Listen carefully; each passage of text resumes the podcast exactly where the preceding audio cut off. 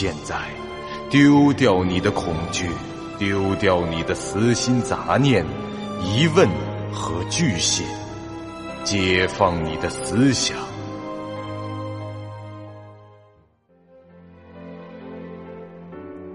您现在收听到的是由喜马拉雅 FM 出品、巨五八瓦塔播讲的长篇恐怖网络游戏有声小说《惊悚乐园》，作者。三天两觉，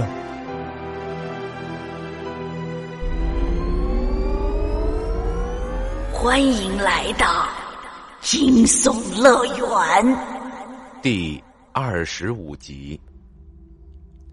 您已经升到十一级，体能值上限增加，当前为一千一分之一千一，称号系统已解锁，您获得称号。冷血爆头狂。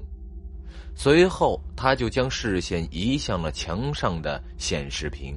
这屏幕上已经显示出了剧本通关后的结算情况。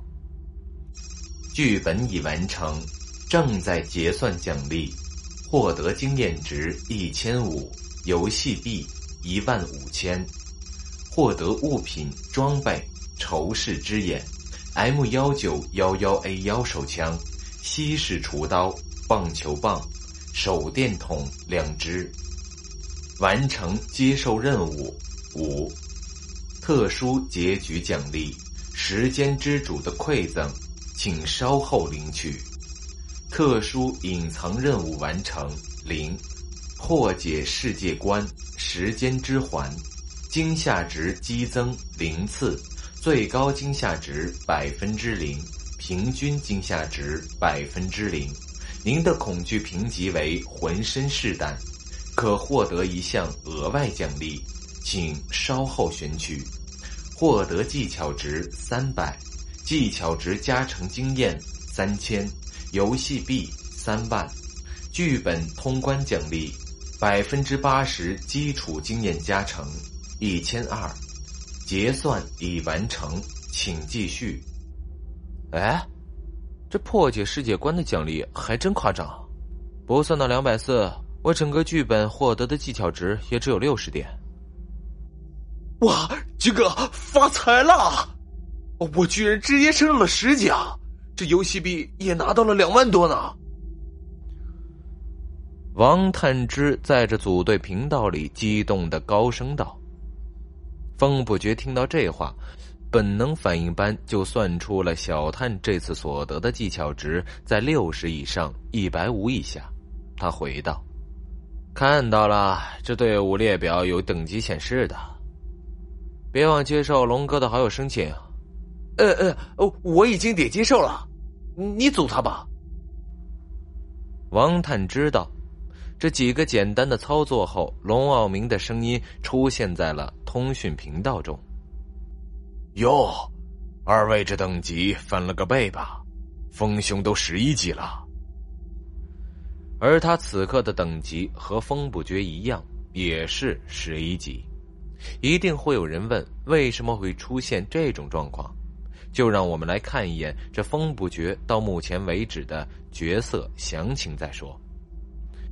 游戏昵称风不绝，等级十一，经验值一万一分之一千三百五十，技巧值四百三，游戏币五万一千五百，专精通用 F、器械 F、侦察 F、格斗 F、射击 F，行囊十分之七，马里奥的管钳仇视之眼，西式厨刀，棒球棒，手电筒两只。M 幺九幺幺 A 幺手枪，登录空间三十分之一，拼图牌猴，大家都看到了他的经验值了。没错，从这十一级升到十二级所需的是一万一，而不是一千一。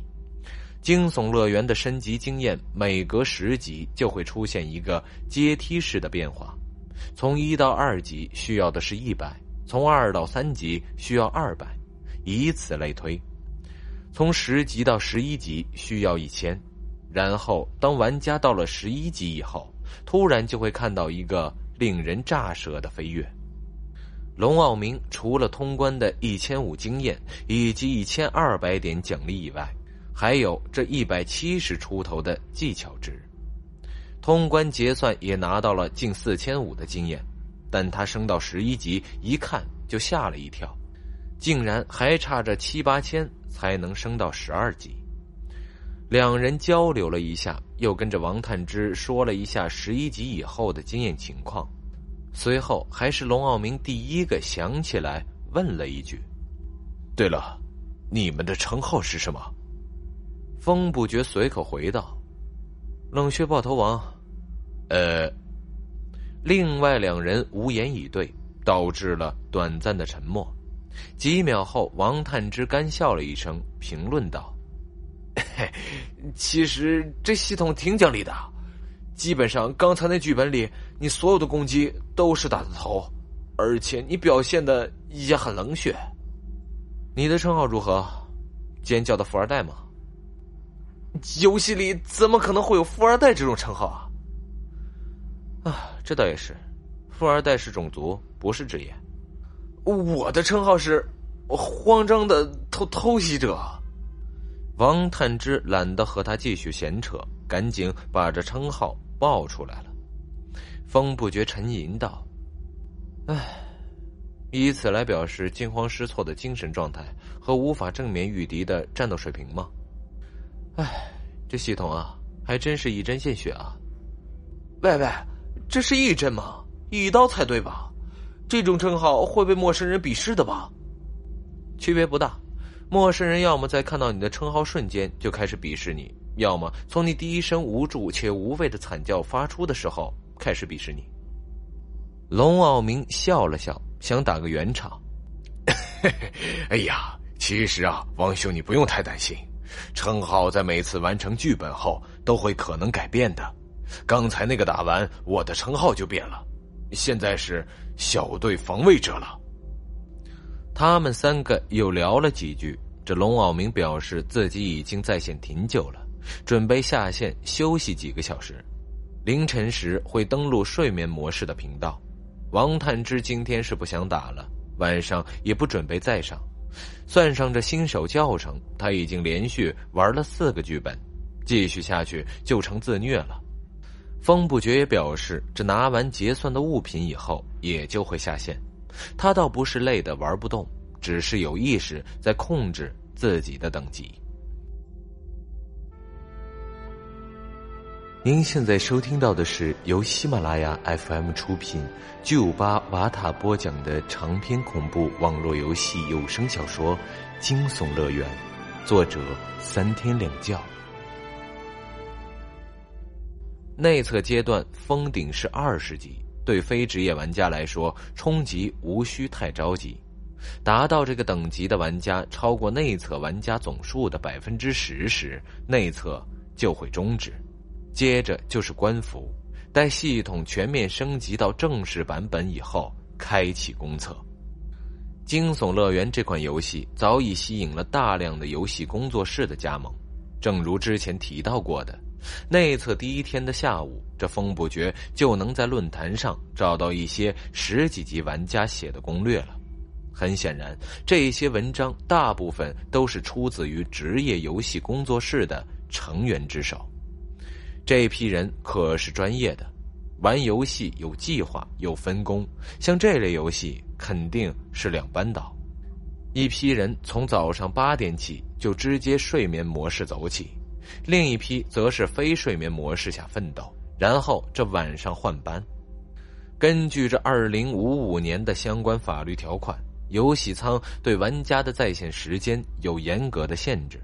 在非睡眠模式中登录神经连接游戏的现实时间不能超过十个小时。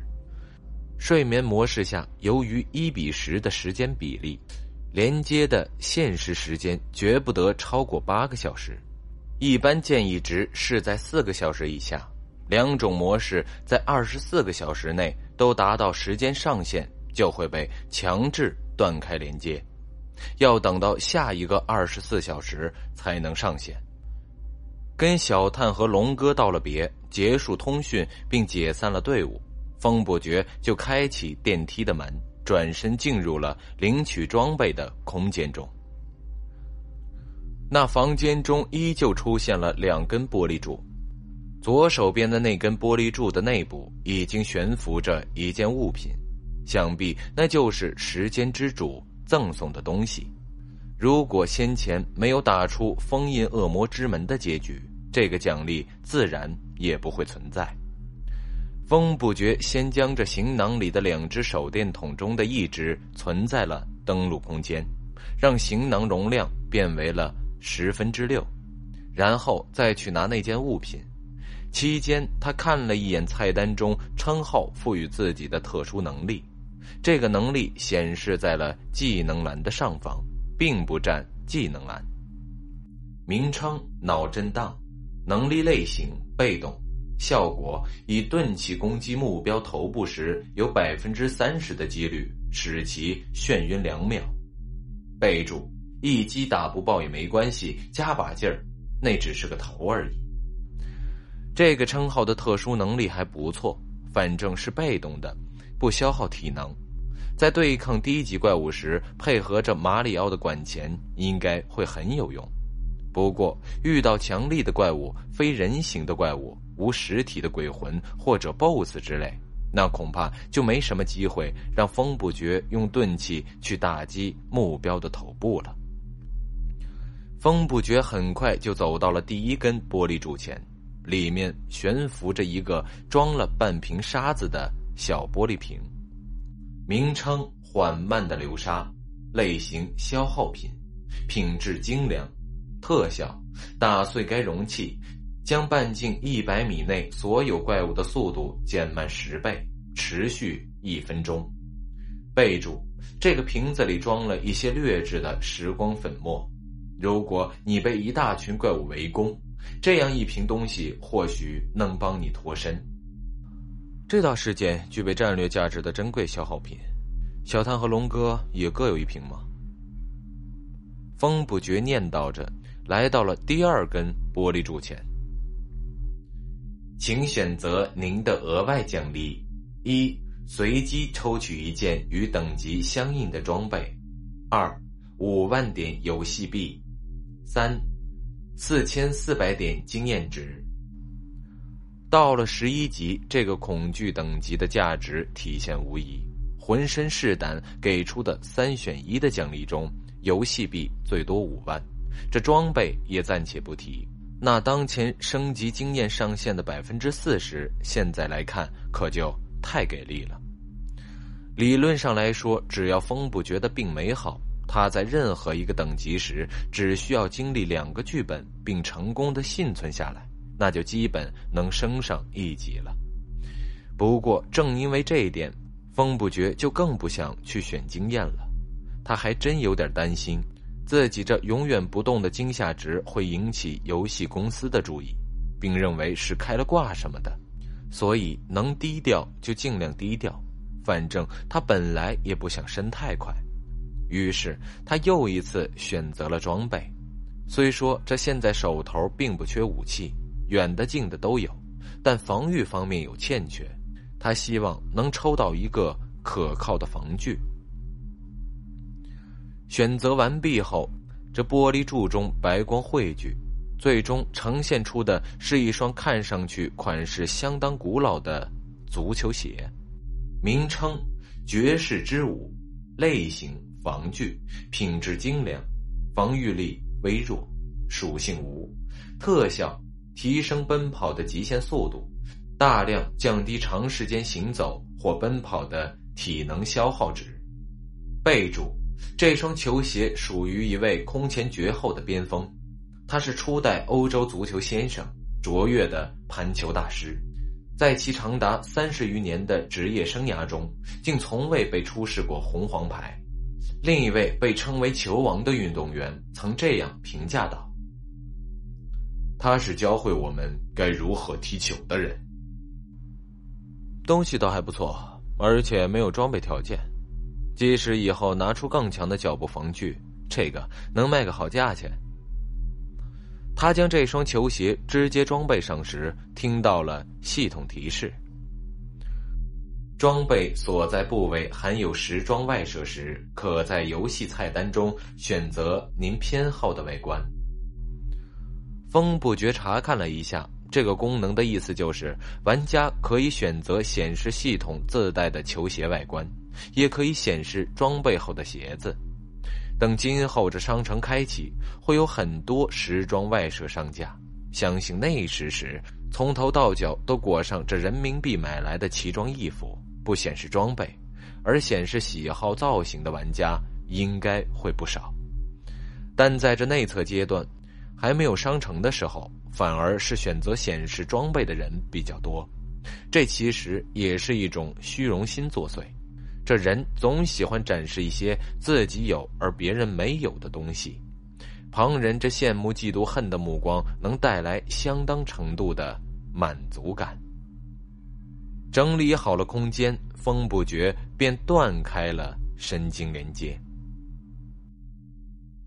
本集播讲完毕，感谢您收听由喜马拉雅 FM 出品的长篇恐怖悬疑惊。感谢您的收听，去运用商店下载 Patreon 运用城市，在首页搜索海量有声书，或点击下方链接听更多小说等内容。